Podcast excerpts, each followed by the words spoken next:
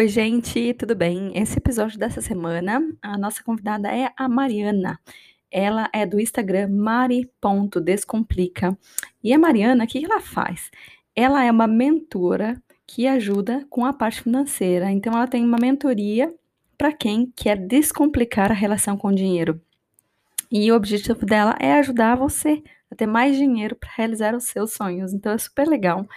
E a gente conversou muito sobre dinheiro, né? A gente conversou é, sobre os primeiros passos para começar a ficar mais esperta com relação a dinheiro, é, como é que a gente deve se programar para fazer pagamento de dívidas, o que, que, é uma dívida ruim, uma dívida boa, é, como é que você pode se organizar para fazer ou para economizar ou salvar né, o seu fundo de emergência, qual que é o melhor método para se organizar financeiramente.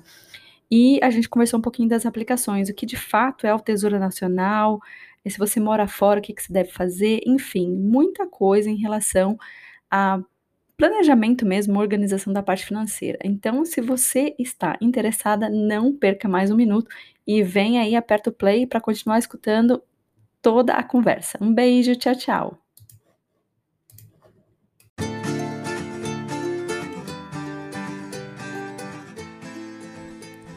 Olá, eu sou a Roberta Crosley e você está ouvindo o podcast Única. Um espaço criado para que a gente possa discutir e refletir sobre nós, mulheres e todo o nosso universo.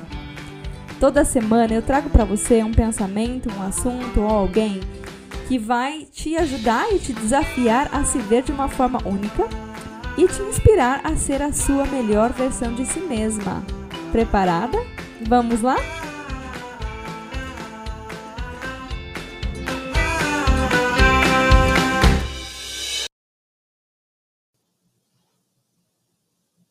Oi, gente, tudo bem com vocês? Espero que sim.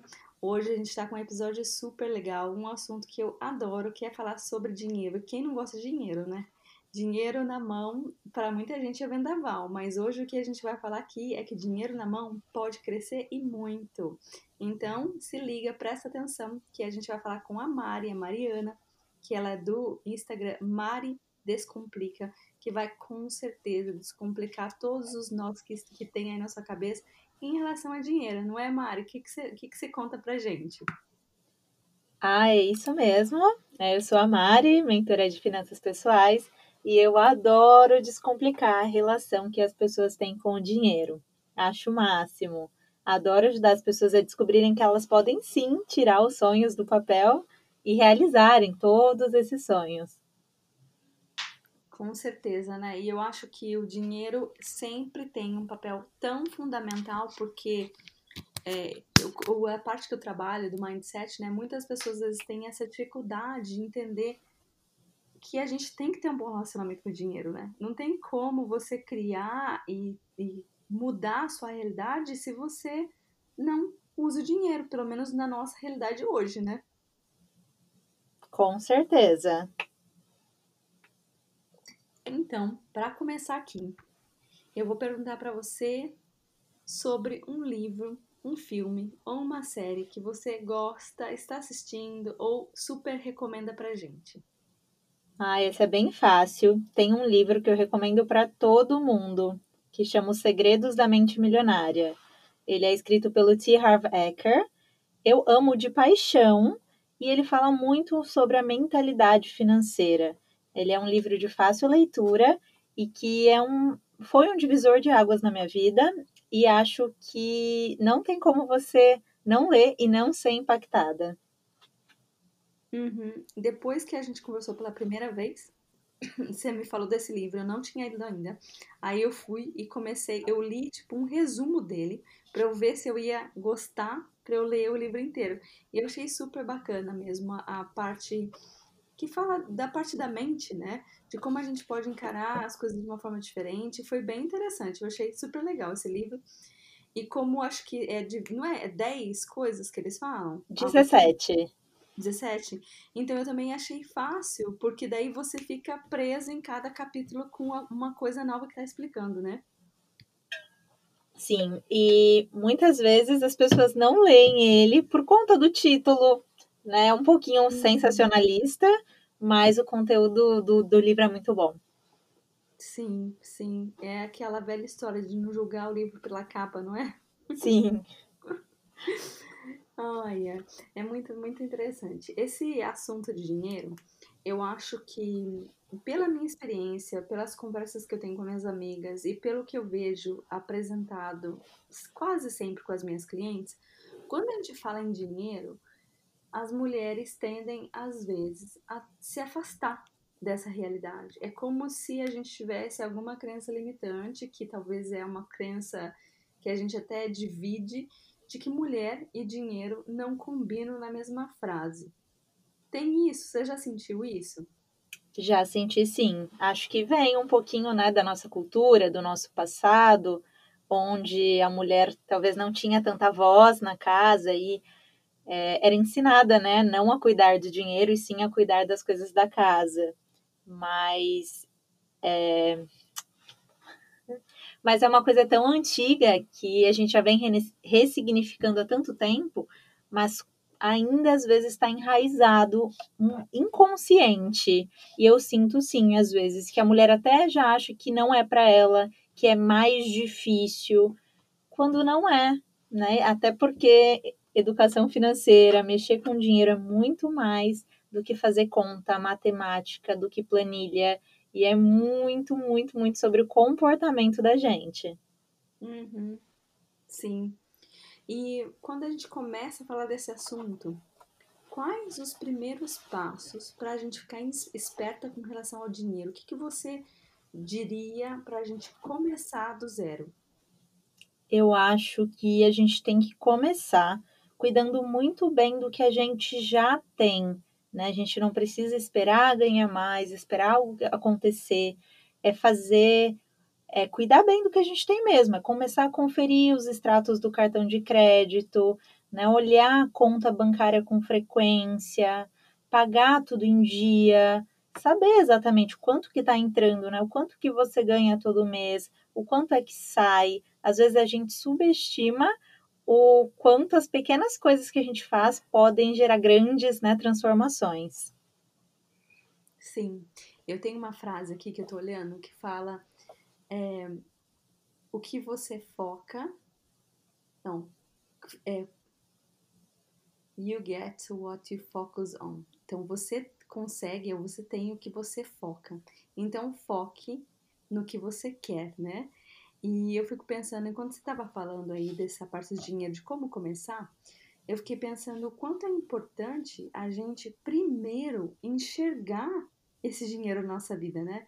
Que é olhar ali naquele extrato e fazer o acknowledgement, né? Esse dinheiro chegou, a gente recebeu essa semana ou esse mês, essas são as contas, isso é o que tem que ser pago, essas são as contas recorrentes. Enquanto que é, muitas vezes o que eu vejo, né, o que eu percebo, é que as pessoas acabam que deixando para lá isso, né? E quando você não foca nesse dinheiro, eu acho que com certeza deve ter coisa que vai saindo aí do, da, sua, da sua mente ou escapando da sua realidade. Faz sentido isso? Faz muito sentido. E é, eu falo para prestar atenção, até para a gente criar essa consciência né, do dinheiro. E se a gente não checa o extrato ali do cartão, por exemplo, todo mês, pode ser que alguém passou, né, teve uma fraude no seu cartão, alguém comprou alguma coisa com usando o teu dinheiro e você nem vai saber, porque você não está ali olhando, você nem tem consciência de quanto clareza, né, de quanto que você usou não. Só chega a fatura, você paga mas falta nessa né, clareza, consciência, isso ajuda muito a gente. Uhum. E como que, o que, que você recomenda? Olhar o extrato do banco todo dia? Ou olhar uma, uma vez por semana? Ou olhar só quando recebe? Você tem alguma dica prática nesse sentido? Olha, eu diria uma vez na semana. É o que eu indico. Eu falo que é o autocuidado, né? Que é para ser um momento bom também, de amorosidade, que a gente sente é o nosso tempo para olhar para o nosso dinheiro, que também é muito importante. Que eu falo que é igual a gente faz. A gente não limpa a casa toda semana, né? Cozinhar, a gente não cozinha quase todos os dias, às vezes todos os dias. Então, eu indico né, para os meus clientes que eles sentem uma vez na semana e façam esse nessa recapitulação. Olhem os extratos, olhem a conta, uma anotem, né, o que entrou, o que saiu. Eu acho que é uma ótima periodicidade.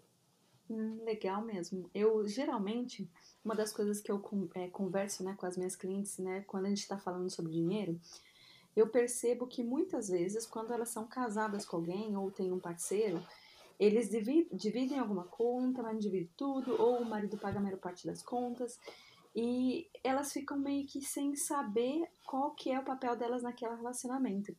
E o que eu sempre peço para fazer é sentar junto e às vezes fazer de uma forma prazerosa. Então, às vezes, fazer, olha, como se fizesse né, um date night.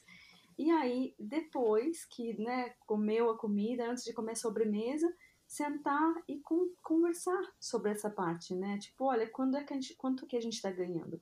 Em que que a gente está gastando, né? O que que pode ser melhorado? O que que pode ser mudado? E entender se tem objetivo em comum. Porque eu vejo muitas vezes as mulheres fazendo isso de um lado é meio que quase que nas sidelines, sabe? Ou se elas têm o dinheiro delas, é totalmente separado e não, não consegue unir isso de certa forma. É uma coisa que você também observa quando você está trabalhando com mulheres em relação ao dinheiro? Olha, é, quando a gente fala em casal, cada casal tem o seu acordo, né? É um pouquinho difícil. O que eu costumo dizer é que não tem um certo e errado pré-definido, mas tem o certo e errado de cada casal. O mais importante, eu achei essa ideia maravilhosa da date night. O mais importante é tudo ser acordado entre o casal, né? Que esses papéis estejam claros, que eles consigam não só organizar o dinheiro juntos, como fazer esse planejamento, né? Esses sonhos é natural que a gente tenha os sonhos, eu tenho os meus sonhos, meu parceiro tem os sonhos dele, mas alguma coisa ali tem em comum e, e, é muito interessante a gente começar a planejar as coisas e a sonhar juntos, né? Acho muito importante. Hum. Mas aí, é, o papel, né, do casal, como que vai ser essa divisão, como que eles vão fazer isso, eu acho que fica muito a critério do, dos acordos que o casal faz. Uhum. Sim, sim, concordo com você. E uma das coisas que sempre as pessoas é, conversam ou têm, às vezes, uma ideia limitada é em relação ao que se deve fazer primeiro: pagar uma dívida ou investir o dinheiro. O que, que a gente faz primeiro? Em regra geral, pagar a dívida, porque é muito difícil a gente conseguir um investimento que, que tenha né, juros tão altos para pagar a dívida. Em geral, os juros da dívida é maior, mas a gente consegue fazer duas coisas ao mesmo tempo. Eu sempre indico você construir a sua reserva de emergência enquanto você está pagando tua, as suas dívidas também, porque é muito importante a gente ter uma reserva. Se a gente não tem uma reserva e acontece algum imprevisto, você está ali pagando sua dívida, não tem reserva nenhuma, você vai acabar se endividando de novo, né? Pegando outro empréstimo, enfim. Então, o foco maior sempre é em se livrar das dívidas. Né? Investimento é muito bom, paga juros, mas você, você ganha né, dinheiro, mas quando a gente faz algum empréstimo, alguma coisa, a gente paga muito juros. Então, a gente começa por aí, se livrando das dívidas. Uhum. Você falou do fundo de emergência, né? Qual que é o tempo que você recomenda para o fundo de emergência? Olha, eu gosto de seis meses, mas também vai depender um pouquinho de como é a vida dessa pessoa e de quão segura e confortável ela se sente. Algumas pessoas têm um emprego mais estável, se, enfim, tem mais segurança e para elas três meses é o ideal. Tudo bem. Tem algumas pessoas, principalmente empreendedores, autônomos, que o salário já é muito variável né? Para essas pessoas, geralmente é melhor ter mais do que seis meses, né? Ter ali uma garantia de nove, doze meses. E aí, para ficar no meio a meio, os seis meses atendem todo mundo. Uhum. E qual que é a conta que a gente faz para o fundo de emergência? É calcular tudo que a gente gasta na casa e mais algum valor ou só o valor exato para pagar as contas? Como é que a gente faz um cálculo seguro aí desse fundo de emergência? O fundo de emergência, ou como você preferir chamá-lo, né? Muita gente nem gosta de chamar de reserva de emergência, fundo de emergência, colchão financeiro, gosta de chamar de reserva para dias felizes, dá um nome né, mais positivo. independente, ele é o custo de vida que você tem. Então, todos os teus gastos, né, tanto os essenciais quanto os do estilo de vida. A ideia é que você consiga manter o seu padrão de vida, né, por 3, 6, 9, 12 meses, dependendo do tamanho aí da sua reserva. Então, para fazer reserva, a gente tem que ter muito claro qual é o nosso custo de vida, né? Quanto que a gente precisa para viver bem ali no mês. E aí a gente multiplica, então, pela quantidade de meses que a gente quer e tem o valor total da nossa reserva. Uhum. E, por exemplo, vamos supor que eu calculei esse valor, salvei esse dinheiro na minha conta a longo termo no banco, que tem uns juros um pouquinho mais alto do que a poupança, acho que normal, né? Depois de três meses, eu devo deixar esse dinheiro ainda nessa conta de long term, de, ou eu tenho que investir esse dinheiro de alguma forma? Qual que é a sua recomendação? Olha, a gente tem alguns eh, investimentos, né, para essa reserva, mas sempre de renda fixa e sempre algo que você consiga tirar a qualquer momento. Como é a sua reserva de emergência, você não pode deixar esse dinheiro preso né? Tem alguns investimentos maravilhosos, mas que você tem que deixar o dinheiro lá cinco anos. E a reserva, ela é para se acontece um imprevisto. Imprevisto a gente não quer que aconteça, né? Mas na hora que ele acontece, você precisa ali do dinheiro na hora. Então, ela sempre precisa estar em um lugar que você consiga, de liquidez, a gente chama de liquidez é, de alta liquidez, que você consiga. A poupança é um lugar legal, né, para você ter um, algum dinheiro ali, porque a poupança é o único lugar que você consegue ter acesso ao dinheiro no mesmo dia, né? Eu gosto muito do Tesouro Selic, dentro do Tesouro Direto, mas mesmo dentro do Tesouro Selic, se você pedir o dinheiro hoje, ele só retorna na sua conta amanhã. Né? Então, você tem ali algumas horas. Às vezes é legal ter um dinheiro disponível para, se acontecer alguma coisa, você ter ali na hora, né? Conseguir usar. Então, qualquer investimento que você tenha focado na reserva de emergência, ele precisa ser de fácil ali, que você consiga resgatá-lo facilmente. Uhum. Ótima dica. Eu já fiquei pensando numa opção de deixar um mês para conta poupança com um valor mais alto de juros e depois deixar dos outros dois meses ou cinco meses nessa outra conta, por exemplo, onde tem uma duração né, de 24 horas, às vezes até 72 horas, sei lá, se cai no final de semana, para poder acessar, né? Acho que talvez dá para combinar, né? Sim, perfeito. E me conta uma coisa, Mari, qual que é a diferença, diferença entre uma dívida ruim e uma dívida boa? Tá, vamos lá que, que é a dívida, né? É, a dívida é tudo que vai tirar mais dinheiro do teu bolso. Você não tá. Olha só, olha só. Deixa eu te falar uma coisa. Eu tenho aqui na frente, na minha frente, eu tenho um. Eu tenho vários post-its, né? Não sei se você também é doido dos post-its. E eu tenho um que é assim, ó. A dívida é algo que você recebeu o valor, mas você ainda não reciprocou esse valor. Então, por isso que você tem uma dívida. pensando o que é a dívida. Para mim, é isso. Você ainda não conseguiu devolver a mesma reciprocidade para o valor que você já gastou, né? Nossa, eu não, nunca tinha ouvido, mas eu gostei. um jeito de pensar, né? O que, que é a tal da dívida? Né?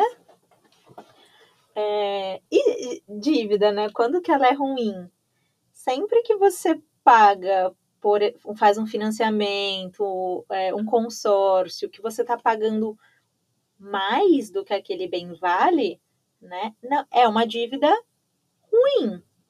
Você pagou o valor do bem mais juros. Às vezes você chega a pagar duas vezes, né? Você compra um carro e você paga dois carros nessa coisa de faz, fazer essa dívida. Né? A dívida boa é quando você pega esse dinheiro emprestado, porque do, do, banco, enfim, porque você não tem aquele dinheiro disponível, mas você vai conseguir investir ele em algo que vai gerar muito mais dinheiro, que vai geralmente empresas fazem isso, né? Ela pega um dinheiro emprestado porque ela vai ali investir no negócio, o negócio vai crescer e ela vai mesmo pagando juros, né? De, vai pagar a dívida de volta com aqueles juros e mesmo assim ela ainda vai ter lucro. Essa é uma dívida boa. Agora, as que só tiram dinheiro de você, que você só paga juros, não sobra nada, né? na verdade está pagando mais ainda do, do que o bem do item, é uma dívida ruim. Então a gente pode considerar que comprar uma casa é uma dívida ruim?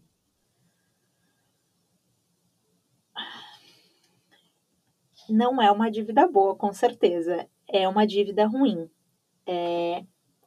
Se a gente não se planeja para essa casa, se a gente não investe, né, e espera para comprar essa casa para ter uma boa parcela para dar de entrada, ou para pagar essa casa à vista, a gente, para ser possível esse sonho, a gente vai acabar financiando. Eu não sou contra o financiamento, mas falar que ele é bom, ele não é bom, porque você vai estar pagando juros e é um dinheiro que, ao invés de você estar tá investindo em algo que te retornaria dinheiro, na verdade não. E uma casa própria, ela também faz parte do passivo financeiro. Uma casa própria, ela só te gera gasto. Você não vai ganhar dinheiro, né? Você vai morar e aí você vai pagar os, todas as taxas né, que a gente tem, mais toda a manutenção daquela casa.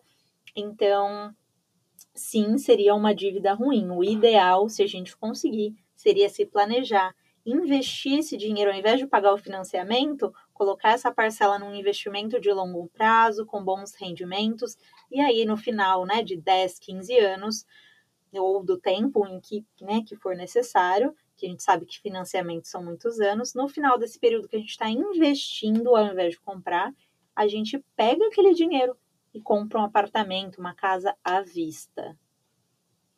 Interessante, né? Como é diferente. É, muitas vezes as pessoas ficam super presas no ideal que elas têm, né? De, ah, eu, da mesma forma o carro, né? Vou comprar um carro novo, e aí você compra o um carro novo. Mas aí você pega aquele valor enorme que você está pagando para aquele carro que vai te levar do ponto A ao ponto B, mas você está pagando dois deles. Né? Interessante talvez ter essa mudança de pensar se seria possível, né?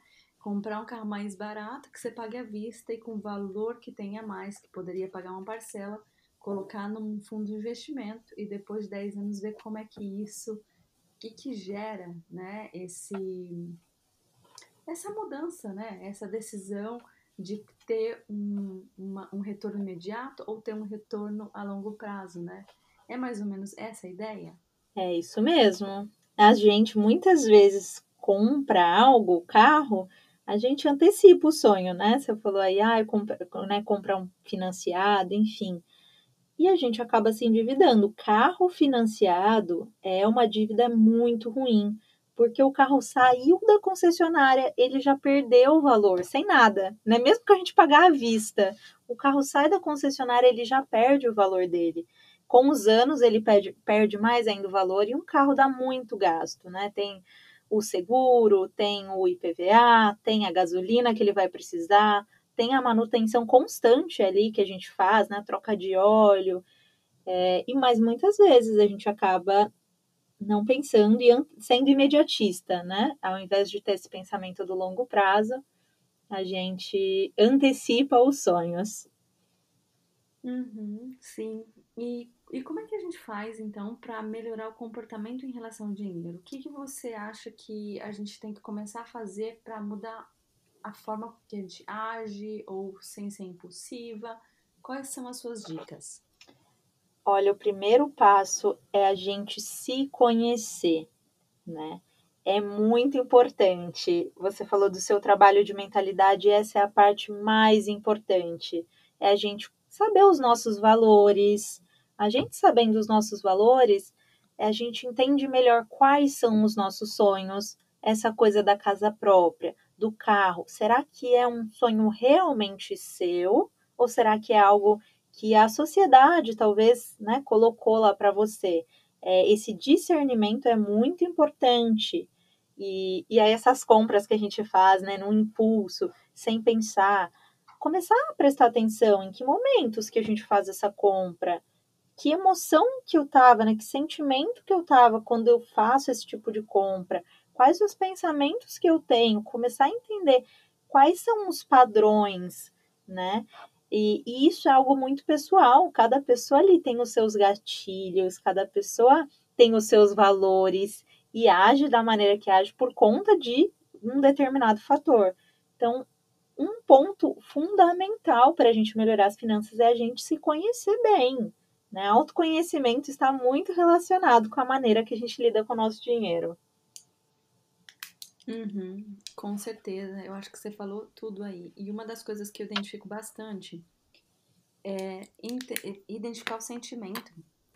Porque muitas vezes, né, a, a, sei lá, você tá falando com alguém e a pessoa fala, ah, meu sonho é poder viajar para tudo quanto é lugar. Tá, mas qual que é o sentimento que você está querendo realizar? Como é que você pode trazer isso para sua realidade sem ter que comprar uma passagem de volta ao mundo, vamos supor, né?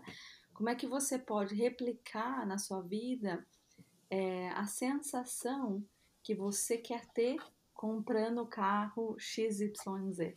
Porque na verdade, né, como ser humano, o que a gente quer nunca é o objeto, né? A gente se ilude muito fácil achando que é o objeto, que é a marca, que é isso ou aquilo. Na verdade, o que a gente quer é o que vem junto, né? O combo. Como é que eu me sinto? quando realizo esse sonho? Como é que eu me sinto quando entro nesse carro? Ou quando me entregam a chave ali da minha casa nova, né? E é identificar esse, esse sentimento e muitas vezes o que você precisa é replicar esse sentimento de, de doses pequenas no seu dia a dia, para que você consiga ir e muitas vezes trabalhar nesse longo prazo, né? não, não sentir que você está se privando, né? Ai, nunca vai ter uma casa nova. Não, vamos entender por que, que isso é importante para você e como é que a gente traz isso mais perto da sua realidade. Eu acho que esse é um dos pontos do meu trabalho, de fazer essa identificação do sentimento. E interessante, né? E me fala uma coisa, o que, que você acha que são os passos mais fáceis para quem nunca, nunca na vida guardou nenhum dinheiro, sempre gastou tudo? A primeira coisa, eu acho mais fácil é tirar o dinheiro assim que o salário cai na conta, né? O famoso pague-se primeiro. Porque às vezes é só porque a gente vê o dinheiro ali na conta, ah, então eu tenho dinheiro, eu acabo usando. Então, na hora que cai o salário, já tira uma parcela né, esconde, muda de conta, muda de banco, investe, e aí você vai ter o valor que você pode usar. E aquele valor você usa. Acho que é um, um, um ponto simples e que já pode mudar muito a vida de uma pessoa. Uhum. Se ela não esperar sobrar, né, para guardar, já guarda antes. É, eu acho também isso super importante, porque você tira a tentação, né? Do lugar. E conta pra gente o que, que, o que, que é, na verdade, autonomia e o que, que é independência financeira. Certo. É, eu adoro, né? Porque muita gente fala: nossa, agora eu sou independente financeiramente, não dependo mais do, de ninguém. Na verdade, é um pouquinho diferente, né? A autonomia é exatamente isso, quando você já não depende mais de ninguém né? Quando a gente é jovem, os pais ajudam, e às vezes a gente precisa ali de uma mesada, tá estudando na faculdade, morando em outra cidade, enfim, então a gente é dependente, né? A gente ainda não tem essa autonomia. A gente tem autonomia quando com o nosso salário a gente consegue arcar com todas as nossas contas. Aí você pode comemorar, mas você ainda não é independente. Você tem essa autonomia. A independência é quando a gente já já investiu, né? Já investiu tanto que só com aquela renda passiva dos investimentos, se você quiser, você nem precisa mais trabalhar, que você conseguiria sobreviver, né? Seu salário ali seriam os seus rendimentos dos investimentos. Aí você atingiu a independência, você vai fazer as coisas pelo prazer, né, que, que você tem de trabalhar, de fazer o que você faz, mas você já não precisa mais daquele dinheiro para se manter, né, para viver. Essa é a independência. Demais, né? Sonho. Sonho, ai, pois é.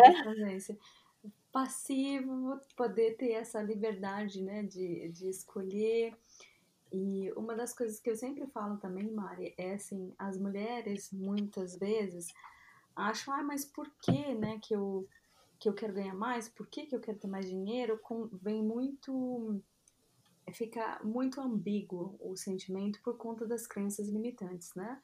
E uma das coisas que eu acho que é super importante lembrar é que o dinheiro, quando ele estiver em excesso, ele te dá muito mais liberdade para escolher o que você quer fazer no seu tempo. Então, se você não quer trabalhar, ou se você quer fazer um trabalho voluntário, o dinheiro pode proporcionar isso, né? E eu acho que às vezes as pessoas só acham que é para comprar mais coisa, né? Não é para comprar mais coisa. Sim. Quem quanto mais dinheiro a gente tem, mais a gente consegue ajudar a mudar esse mundo também. Uhum. Exato. Dá para as causas que você acredita, né? dedicar para as coisas que são importantes para você, ao invés né, de ser. Uma das coisas que eu falo muito é: se você não está realizando o seu sonho, você está realizando o sonho do outro. Então, como é que você vai fazer isso, né? Como é que você vai virar aí esse jogo? Como é que você vai começar a viver dentro do que você acredita? Eu acho que, para mim, né, a única forma é realmente ter dinheiro, né? Porque esse é o mundo que a gente vive hoje. Né? Seria muito legal se a gente vivesse numa, numa economia onde tivesse alguma mais troca. Mas nesse momento, nesse ano, ainda não funciona desse jeito. Então, eu acho que a gente tem que trabalhar da melhor forma que pode com a moeda que existe, né? Sim. E vou dar um spoiler do livro, Os Segredos da Mente Milionária. Uma das coisas que ele fala é que o dinheiro, o dinheiro ele apenas intensifica quem a gente é né? Então, às vezes, tem, tem gente que acha que o dinheiro vai mudar, né? Tem essa visão negativa do dinheiro e, ah, se eu tiver dinheiro, vai ter briga na família, ou se eu tiver dinheiro, ah, não, porque, né, pessoas que têm muito dinheiro são muito ambiciosas, são mal educadas, enfim, né, são mesquinhas. E, gente, o dinheiro não, é, não muda nada em quem a gente é, né? Os nossos valores, ele apenas intensifica. Então, o dinheiro na mão de pessoas boas que, né, que já gostam de ajudar, de servir, só vai intensificar e multiplicar esse poder. Com certeza. Eu bati tanto nessa tecla, né? Porque eu tô, te falei que eu tô fazendo um desafio. Sete dias para alterar seu mindset relacionamento com dinheiro de vez. E nos primeiros dias eu bato muito na tecla da gente conseguir indicar as crenças limitantes e isso é uma coisa que é muito importante, muito, muito importante, porque é, começa a tirar né, da sombra o que foi muitas vezes trazido para a gente, mas que você não precisa mais aceitar dessa forma. Você pode ressignificar. E eu acho que essa parte do dinheiro que intensifica quem a gente é, é muito interessante a gente começar a pensar nisso, né? Porque se você tem condições de já ajudar, imagina se você tem cinco vezes, dez vezes mais. Quantos mundos, quantas famílias, quantas pessoas você pode tocar, né? É uma coisa que vira um efeito dominó de uma forma muito rápida. E, enfim, eu acho muito, muito bacana, né? Esse, esse tópico. Se a gente desviar aqui, vai para uma outra tangente, então vou tentar manter o foco aqui do nosso papo hoje. E me fala uma outra coisa a gente, no coaching, né, e como você também dá mentoria, eu imagino que você deve focar grande parte nos hábitos. Como é que a gente, é, quais os hábitos que você acha que a gente precisa eliminar sem medo? Parar de gastar no cartão, né, ou no cheque especial, como uma extensão da nossa conta, achando que é dinheiro nosso. Não, já cancela, né? Cancela, para nem, nem ficar tentada a usar. Né? Parar de parcelar tudo em um milhão de vezes. Né? Isso aí também corta, não precisa. Né? É, parar é, essa dificuldade em dizer não também é um super mau hábito. A gente é, fala sim para o outro, mas fala não para a gente mesmo. E muitas vezes tem dinheiro envolvido aí. Então, não tenha medo. Começa a usar essa palavra não. Outro mal é, é outro hábito, né, para cortar vergonha de pedir desconto, né, em produtos principalmente, que se a gente faz uma pesquisa de preço, a gente acha cinco lojas, mesmo produto, com preços completamente diferentes. Então, vai lá e peça esse desconto. Não tenha vergonha na hora que está negociando, né? Na hora que está fechando a compra de um produto. Uhum, muito legal. É, você deve conhecer o Barefoot Investor, Investor, né? E uma das coisas que eu li, porque eu tento várias coisas para trabalhar com minhas filhas, na verdade, né? E uma das coisas que eu li nesse último livro dele para famílias, ele está falando sobre o quanto os bancos vão até as escolas para educar as crianças em relação ao dinheiro e quanto as famílias deixam esse gap, né? Porque ninguém quer falar de dinheiro, então a criança recebe a educação do banco. E aí o banco é tão legal que te manda um cartão de crédito. e aí ele fala assim: olha, uma das coisas, tem algumas coisas que são super necessárias você discutir e instaurar né, bons hábitos financeiros nos seus filhos. Ele fala é, para você fazer seu filho prometer que nunca, nunca, nunca vai ter cartão de crédito. Eu acho tão interessante isso, porque uh, ele fala muito da realidade da Austrália, né? Que uma parcela enorme da população aqui, olha que não tem esse negócio de ficar parcelando um monte, né? É recente, acho que tem Afterpay, alguma coisa para parcelar, mas que tem uma dívida, acho que de 4.200 dólares, uma coisa assim, ou 5.400 dólares, por conta de cartão de crédito. E, e, e, a gente às vezes pensa, né? Nossa, cartão de crédito é uma super vantagem, né? Mas não consegue entender que esse dinheiro de fato não é seu ele é do banco. O banco não é, não está sendo legal e quer que você gaste esse dinheiro. Ele tem um, um interesse muito grande que você se endivide, né? Para poder cobrir juros, cobrar juros, né? É exatamente isso. Ai, ai. E me fala o seguinte: qual que é o método que você conta, né? Acho que você faz sobre um método 50, 30, 20. O que, que é isso? Sim, eu adoro esse método, sou super fã. Existem vários. Eu uso o 50, 30, 20, porque eu acho que ele é simples e fácil de entender, né? Basicamente, você pega do que você ganha, o primeiro passo é saber quanto que você ganha, né? Esse é o primeiro, qual que é o seu salário. 50% mais ou menos, precisa ser 50 exato? Claro que não, mas 50 é um bom indicador ali de que as coisas estão saudáveis, estão bem. 50% é para os gastos essenciais, né? O que, que são gastos essenciais? Coisas que a gente não vive sem. Então, é pagar o aluguel da casa que a gente mora, energia, a, a água, enfim, esse, o, o, celular para a gente se comunicar com as pessoas, o transporte, o mercado, tudo que é essencial vai nesse bolo e esse bolo tem que somar né, ali 50% da tua renda. 30% a gente deixa né, para o estilo de vida. É todas aquelas coisas. Cada pessoa tem um estilo de vida. Tem gente que gosta de gastar mais com roupa, tem gente que gosta de gastar mais com cabelo, tem gente que precisa fazer unha toda semana, tem gente que gosta de jantar, almoçar fora.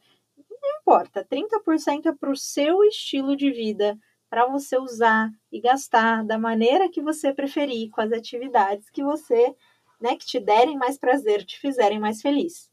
E 20% para investir, né?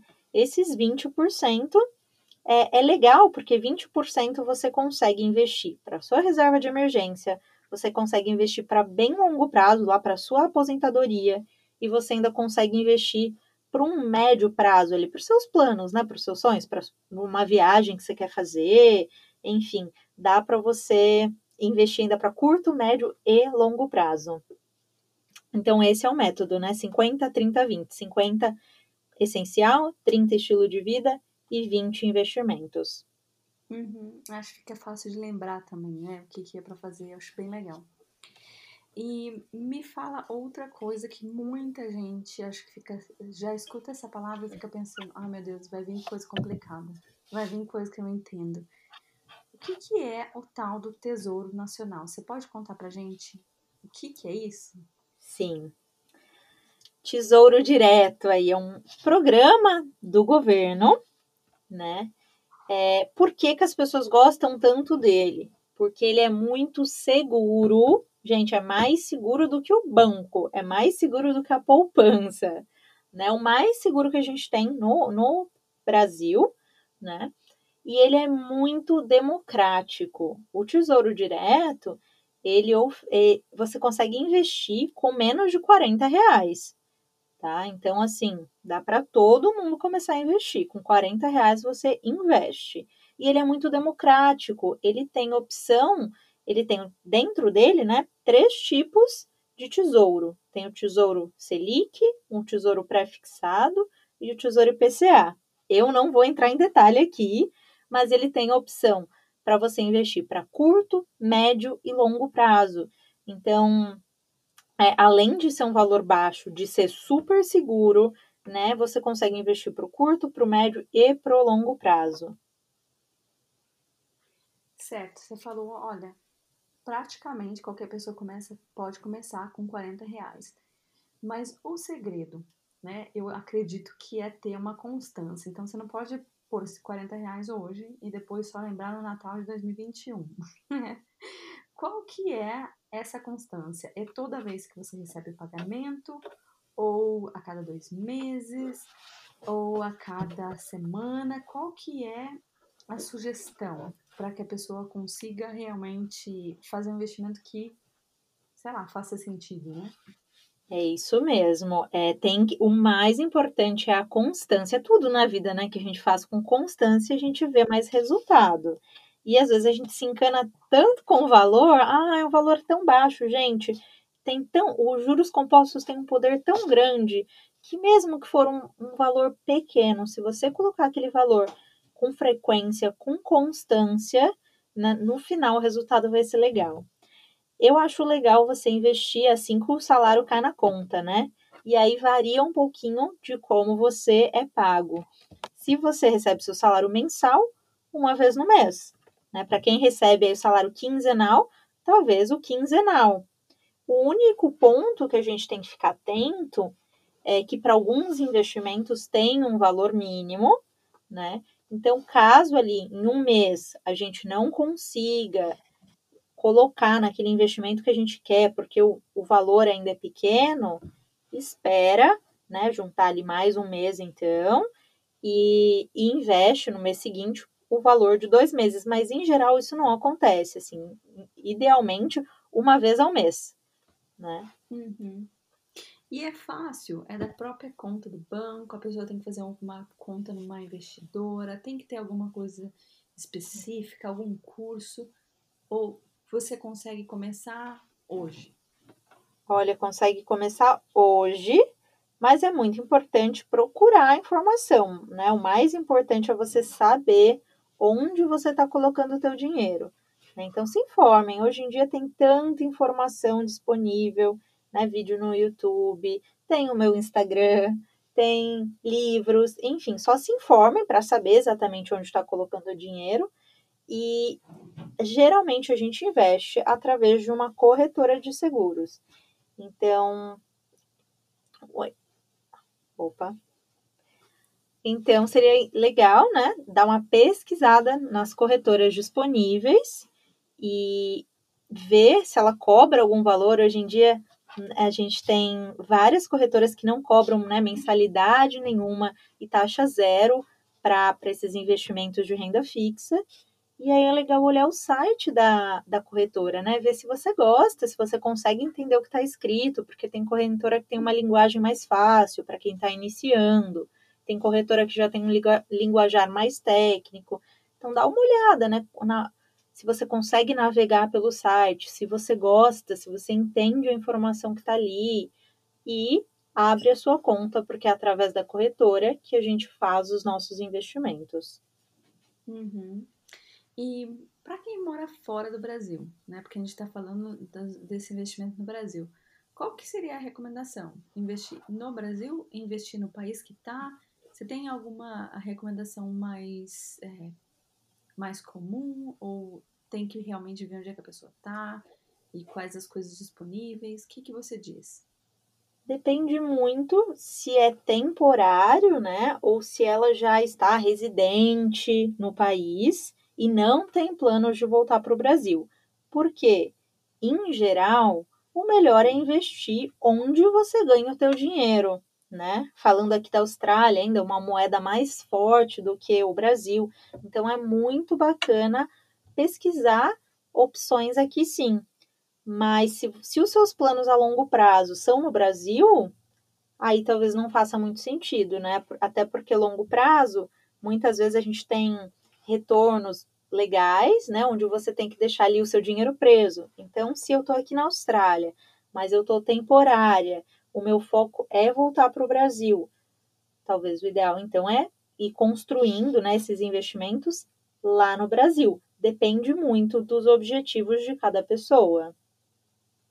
E isso é algo que você consegue ajudar também através do seu trabalho, Mari? Você consegue orientar para a pessoa onde ou pesquisar que tipo de investimento faz mais sentido?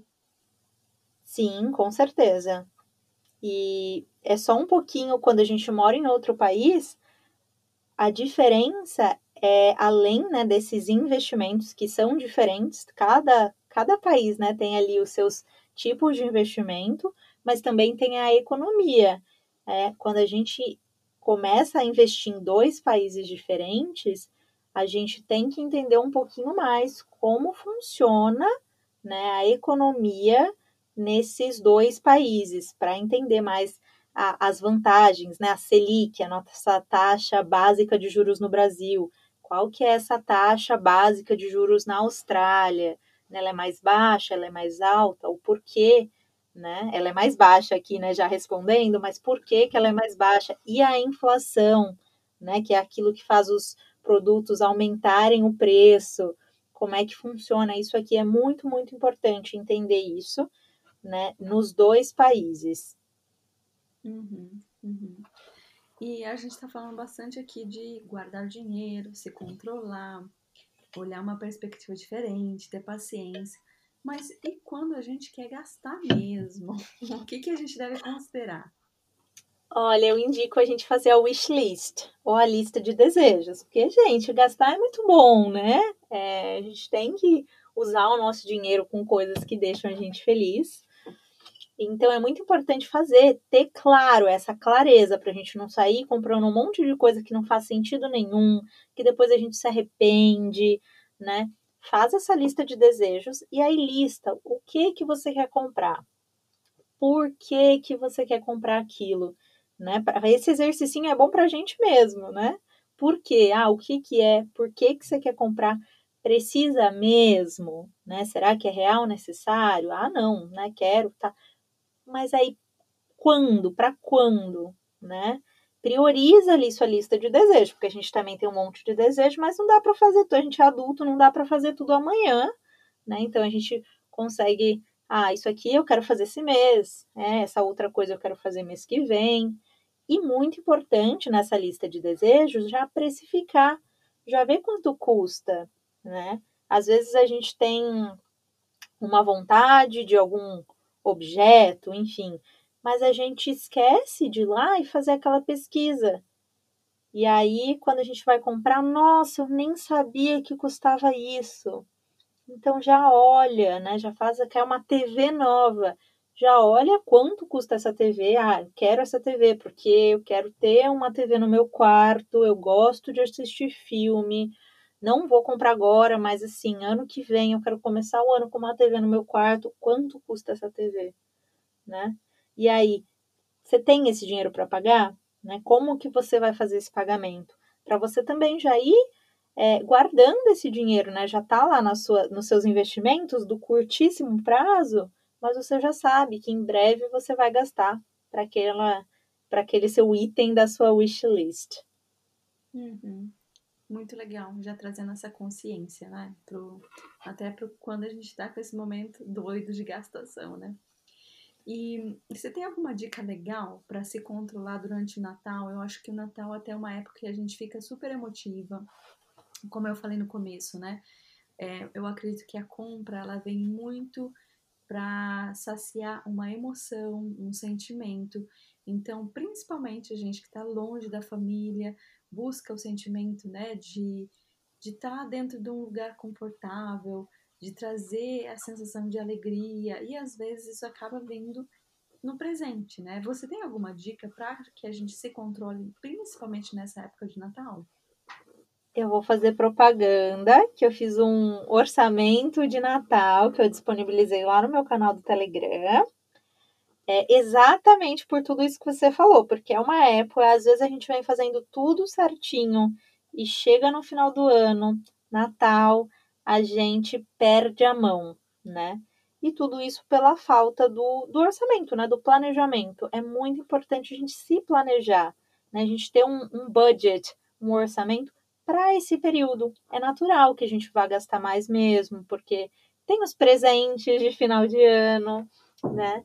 Mas que a gente já pense nisso antes, já tenha uma ideia clara de quanto você tem para gastar né? Eu, eu fiz uma, uma live esses dias e eu estava comentando que a gente tem que gastar o que a gente tem, né? Muitas vezes uma armadilha é a gente querer tanto ajudar o outro, doar, dar presente e acabar prejudicando a gente.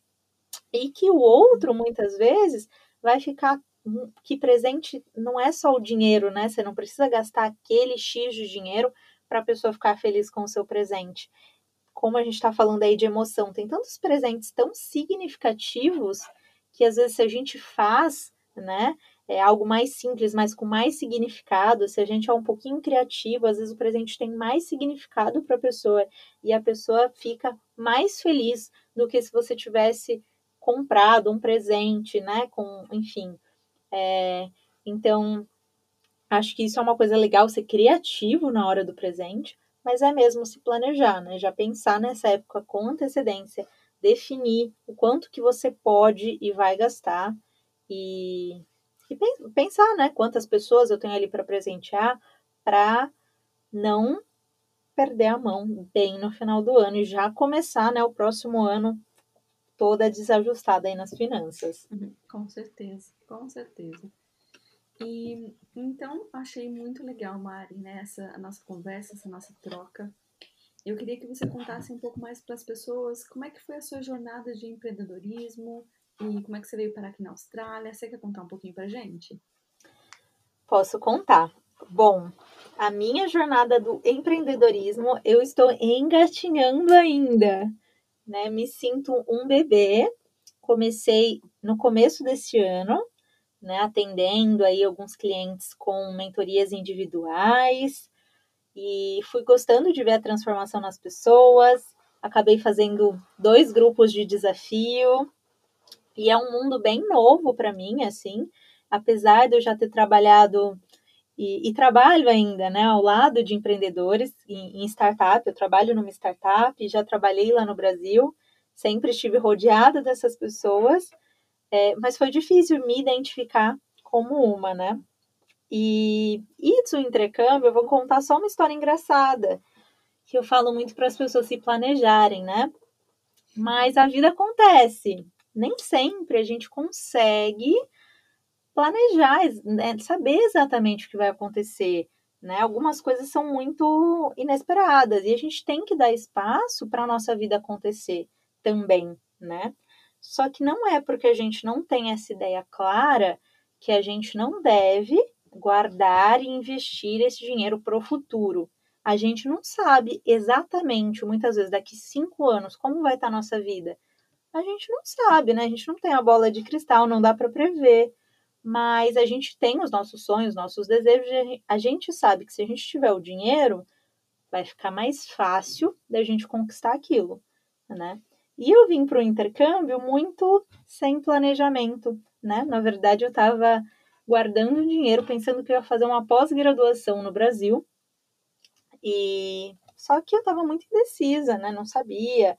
Eu ainda não tinha essa vontade. Eu guardava esse dinheiro pensando que algum dia eu ia fazer uma pós-graduação, mas como é um investimento alto e eu nunca tinha certeza exatamente do que, que eu ia cursar, eu continuava lá trabalhando e pensando na vida.